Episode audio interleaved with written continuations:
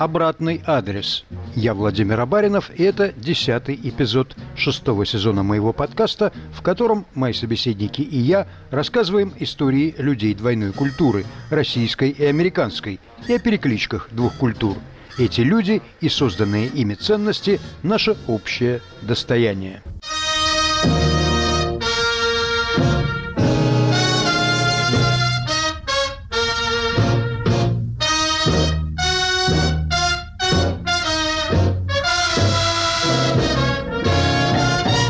Нобелевская премия по экономике за 2023 год присуждена профессору Гарвардского университета американке Клаудии Голдин. Как сказано в описании ее научных достижений, Голдин удостоена этого отличия за углубление нашего понимания позиции женщин на рынке труда.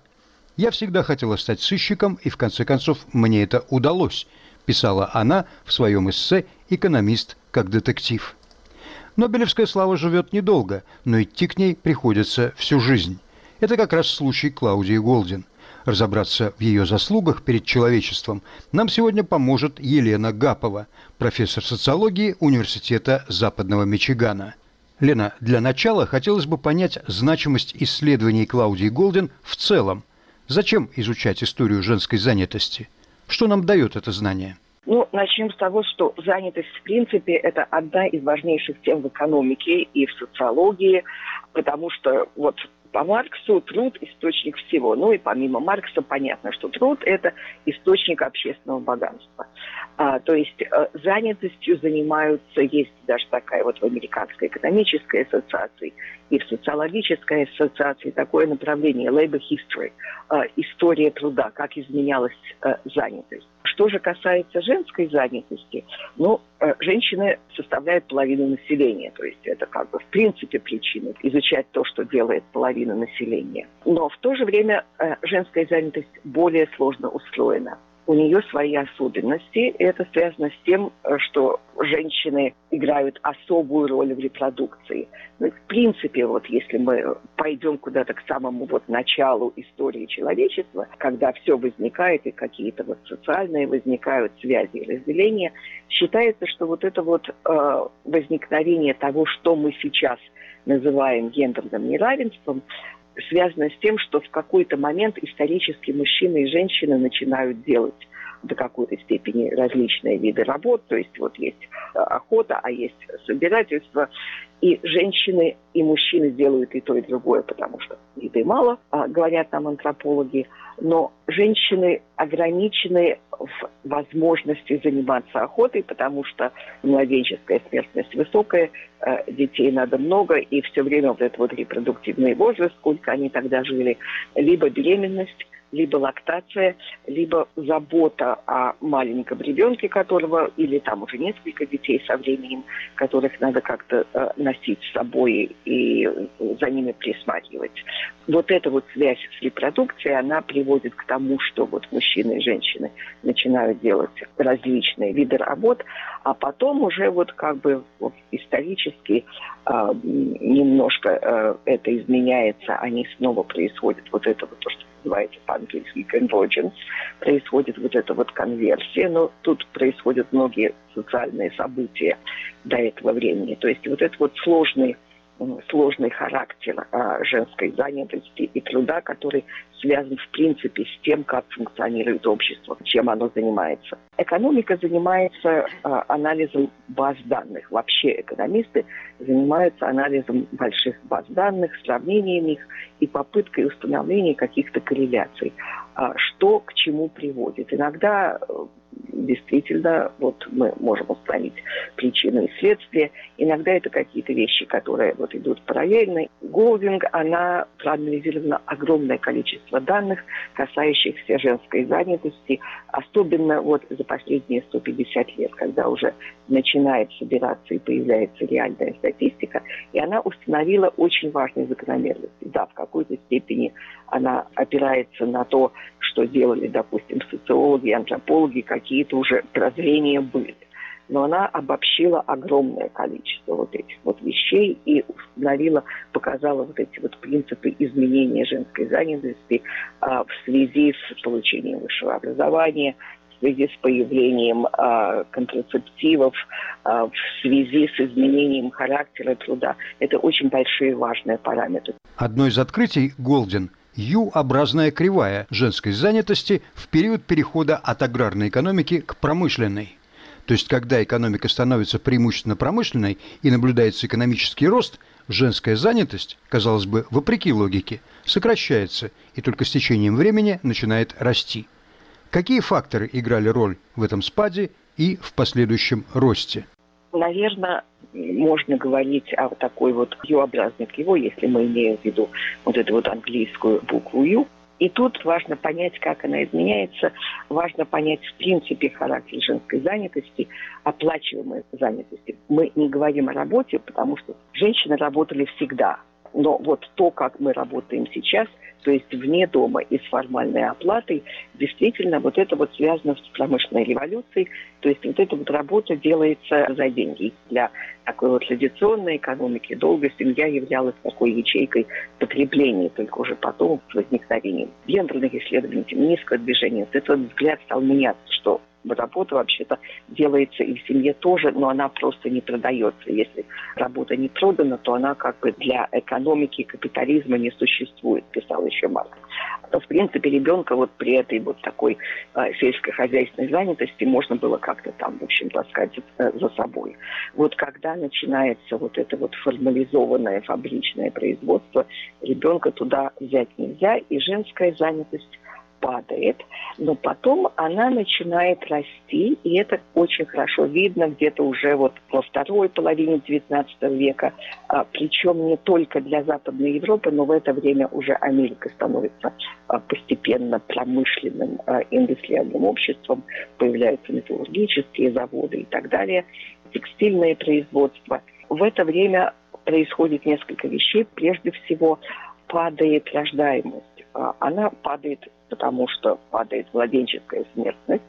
Всегда вот падение рождаемости э, следует за э, падением младенческой смертности в результате того, что вот есть какие-то э, достижения медицины, э, есть больше еды, люди не так голодают и так далее. Но еще вот тут важно то, что при промышленной экономике в семье оказывается не нужно так много детей, потому что в аграрной экономике ребенок вот подрастает и включается вот в это вот семейное, а, фермерское там какое-то вот производство, что-то там делает. Дети – это рабочие руки. А вот в фабричном э, уже такой префабричной жизни дети не являются рабочими руками, в то же время их надо учить, за ними надо присматривать. То есть э, дети становятся другими, появляется вот это вот представление о детстве. Когда-то, в общем, не было такого вот представления, что детство это какой-то особый период. Дети это были как бы маленькие взрослые. Тут появляется представление о детстве. И вот эта вот идеология, это уже идеология среднего класса, что э, детей надо кормить, детей надо одевать, их надо образовывать, их надо отправлять в школу, их там надо, ну вот как сейчас у нас считается развивать с раннего возраста, то есть вкладывать на самом деле вот в ребенка много усилий. Детей становится меньше, и женщины начинают больше заниматься вот этой вот оплаченной, оплаченной работой вне семьи, но происходит еще одна важная вещь. Меняется характер труда в принципе, появляется множество работы, которую, а, ну вот это уже а, определение, которое появляется в 21 веке, но оно, как бы его можно приложить к более ранним периодам, нематериальный труд. То есть появляется много труда, связанного с клерикальной деятельностью.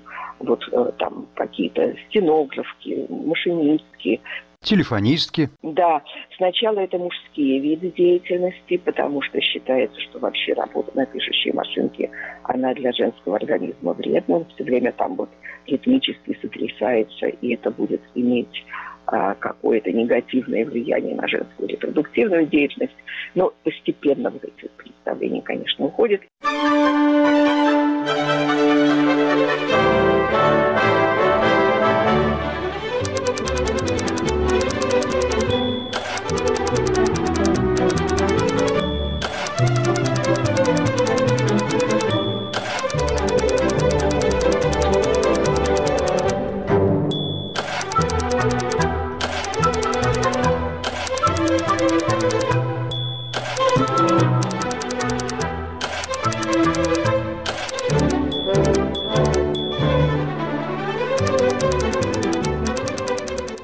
Адрес» – подкаст Владимира Абаринова о культурных перекрестках России и Америки.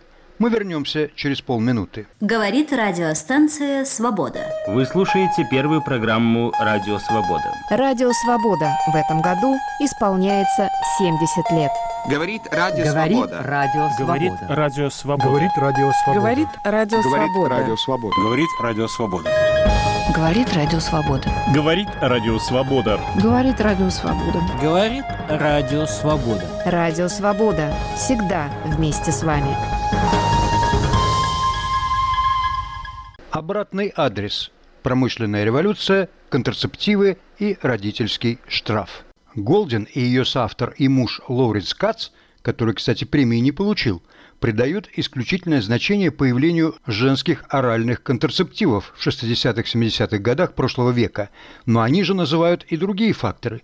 Что здесь следовало зачем? Да, тут действительно получается, что э, одновременно происходит несколько событий, то есть изобретается в 60-м году вот этот вот оральный контрацептив, который уже к концу 60-х в Америке, в Западной Европе, он, очевидно, доступен и как бы вот э, широко используется. В это же время происходят вот какие-то еще события, и тут социологи спорят с экономистами. Экономисты могут вот установить как бы две колонки цифр, события происходят, допустим, одновременно, вот есть это и вот есть это, и говорят, что вот одно является, допустим, причиной другого. Потому что, ну, вот просто есть вот эта вот э, корреляция. Э, социологи к этому относятся более внимательно, потому что другая наука, социологи смотрят на несколько вот, э, э, другие феномены. Во-первых, что говорит Голдин, у нее это совместная статья э, с Кацем, и они, логика такая, э, что вот появляются вот эти вот оральные контрацептивы, и это дает возможность э, большему количеству женщин получать образование, потому что это позволяет им отложить замужество. То есть они могут вступать в отношения с молодыми людьми, которые, которые им нравятся, но в то же время им не обязательно вот прямо сейчас вот э, выходить замуж, чтобы рожать детей. Действительно ли именно появление орального контрацептива является причиной того, что гораздо большее количество женщин э, переходит вот, в систему образования и потом остается на рынке труда. Вот тут вот, я не знаю, у меня есть сомнения вот в этой вот зависимости, потому что, например, э, в Советском Союзе в это время еще нет орального контрацептива, правда, в Советском Союзе разрешены аборты, но аборт это такая очень нехорошая вещь для здоровья, и как бы, ну, это, в общем, тут гораздо больше э, с, ней, э, с ней связано проблем. И тем не менее, вот советские женщины, социалистические женщины в это же время приходят в большом количестве в систему образования и так далее. Это общемировой процесс, то, что происходит после Второй мировой войны. И Голдин считает, что здесь есть прямая корреляция. Ну, социологи э, некоторые сомневаются. Но тут как бы действительно происходят еще какие-то еще какие-то события. Прежде всего, это изменение моральных устоев общества. 26-я поправка к Конституции, снизившая возраст совершеннолетия с 21 года до 18 лет. Наконец, движение за права женщины как часть либеральной революции 60-х. Ну, вот тут вот, конечно, опять же вопрос яйца и курицы, вот эти вот а, моральные устои, взгляды на женское поведение, они появляются вследствие чего-то или они сначала появляются и потом что-то происходит. Вот тут действительно одновременно происходит множество событий. Прежде всего, почему вот меняются вот эти вот взгляды, то, что мы называем женской эмансипацией. Действительно, женская эмансипация – это продукт индустриального общества. Феминизм, как вот течение, это действительно продукт индустриального общества. Но в это время еще и значительно упала рождаемость. Вот в промышленном обществе, индустриальном обществе не нужно так много детей, как нужно было а, в аграрном обществе. Конечно, в Америке тут после Второй мировой войны есть вот такой вот небольшой период, особенно 50-е годы, это время расцвета, а, приходят американские солдаты с войны домой, принимаются в американском обществе законы о том, чтобы они могли получать там какие-то суды на приобретение жилья, получают образование. Так называемый солдатский биль о правах, когда фронтовики, которые до войны и мечтать не могли о профессии врача или юриста, получают доступ к высшему образованию, возможность купить дом на льготных условиях, появляется, кстати, и бытовая техника в те же годы, и потребительский кредит. И вот в этот вот момент а, рождаемость немножко возрастает. Она становится два и два ребенка, два запятая, э, там два точка, два ребенка на одну женщину. Это и есть тот самый бэби-бум, породивший поколение бумеров. Но потом рождаемость уже в 60-е снова падает э, даже ниже уровня простого воспроизводства, в общем, как бы везде. Меняются вот эти вот моральные устои, то есть становится действительно социально приемлемо пользоваться контрацептивами, потому что женщину больше не надо а, контролировать ее сексуальное поведение. Вот этот вот такой фокус внимания к женскому сексуальному поведению, это связано действительно там с какими-то обществами ранее аграрными, ну и потом уже поздние аграрными. Вот контроль над женским сексуальным поведением, он связан с тем, что есть вот эта вот связка между сексуальным поведением и репродукцией. Но вот к 60-м годам уже нет смысла так вот контролировать, потому что детей становится меньше, женщины э, начинают постепенно становиться э, экономически независимыми. То есть вот э, тут вот множество вещей, э, которые связаны, которые связаны одна с другой. К числу научных достижений Клаудии Голдин относят также ее вклад в изучение гендерного разрыва в доходах. Что такое родительский штраф и от чего по Голден он возникает и сохраняется до сих пор?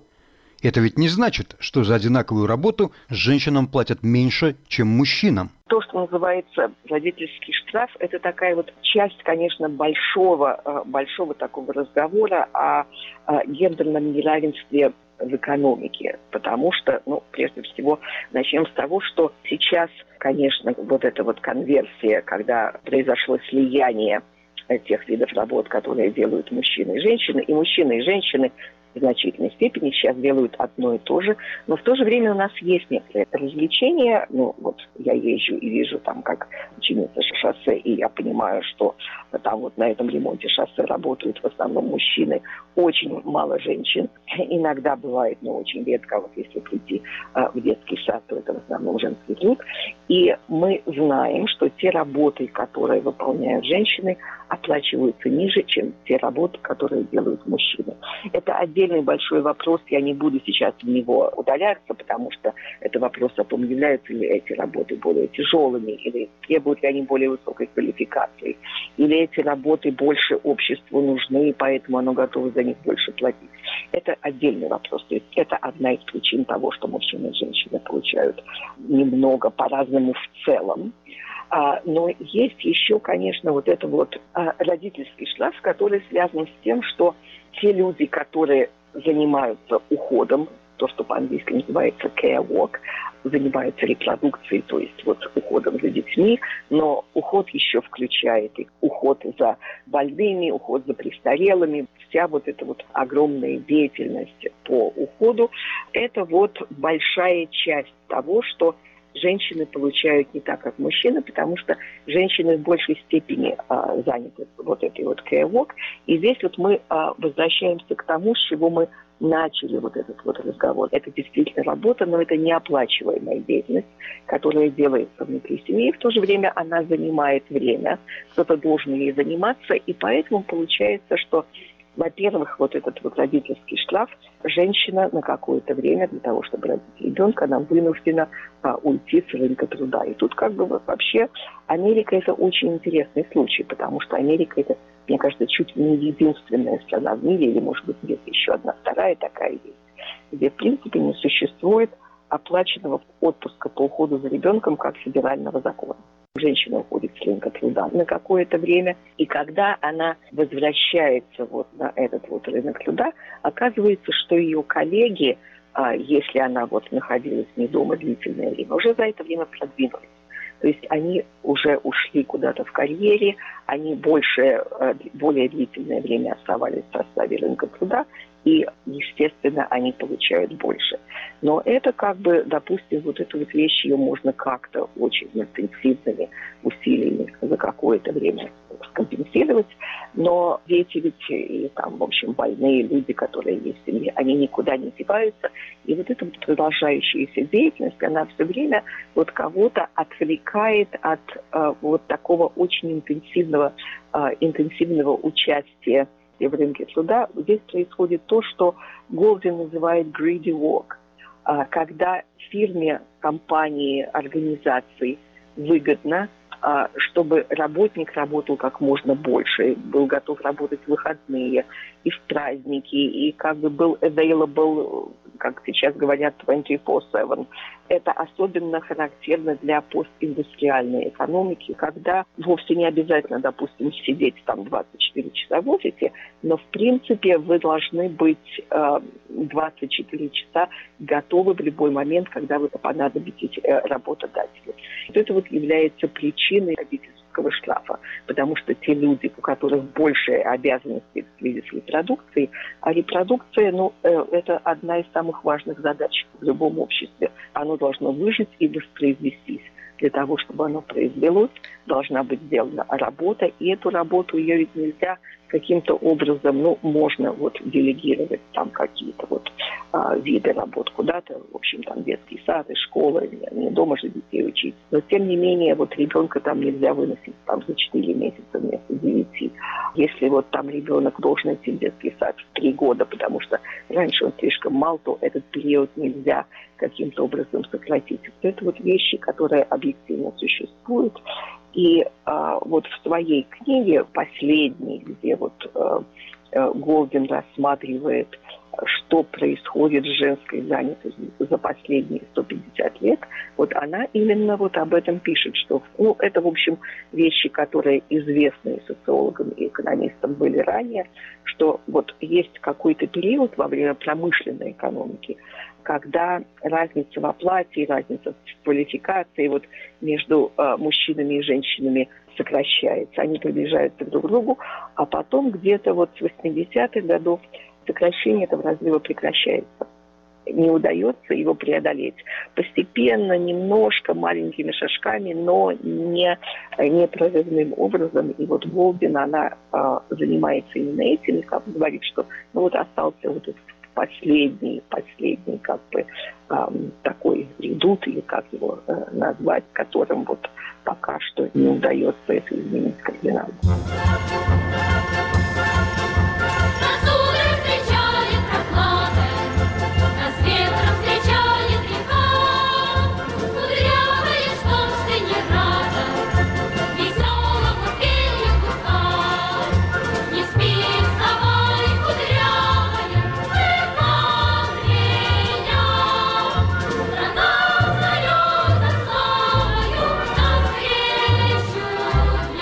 Лена, применимо ли открытие Голдин к экономической истории СССР?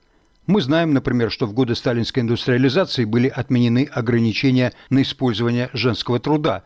В Советском Союзе долгое время были запрещены аборты, средства контрацепции были низкого качества и считались чем-то постыдным. Тут, конечно, есть общее, потому что вот э, есть переход к индустриальному способу производства. Он происходит в Российской империи э, несколько позже, чем в Западной Европе, но конце концов, в конце XIX века начинаются и процессы а, включения женщин, появления клерикальных работ, а, рост образования женщин, там становятся учительницами, они работают, вот как бы мы сейчас сказали, конторах, конторах или офисах.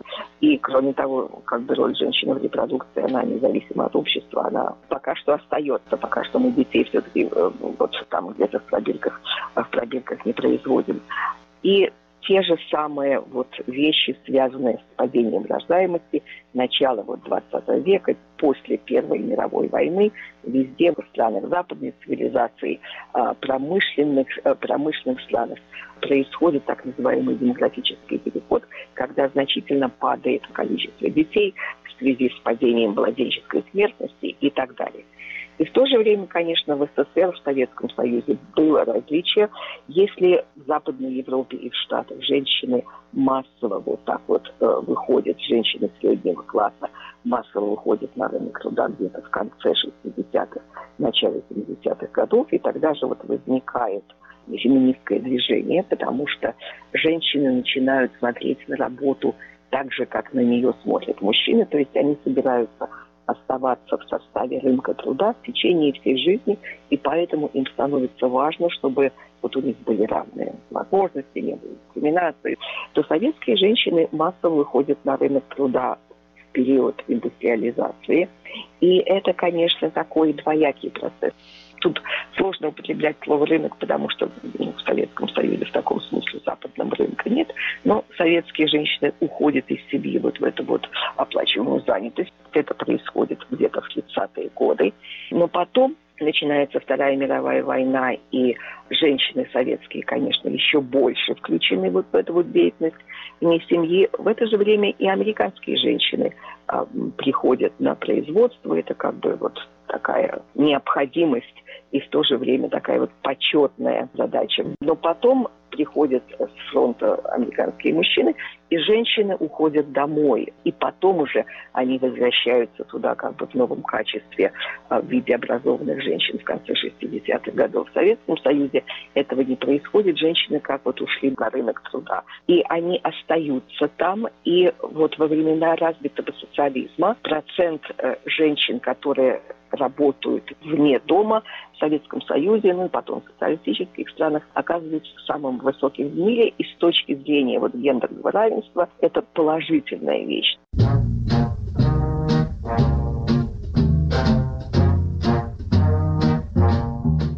Промышленная революция, контрацептивы и родительский штраф. Это был десятый эпизод шестого сезона подкаста Владимира Баринова «Обратный адрес». С нами была профессор социологии Университета Западного Мичигана Елена Гапова. Слушайте «Обратный адрес» в эфире «Радио Свобода» по пятницам 18.05 по московскому времени и на всех подкаст-платформах в удобное для себя время.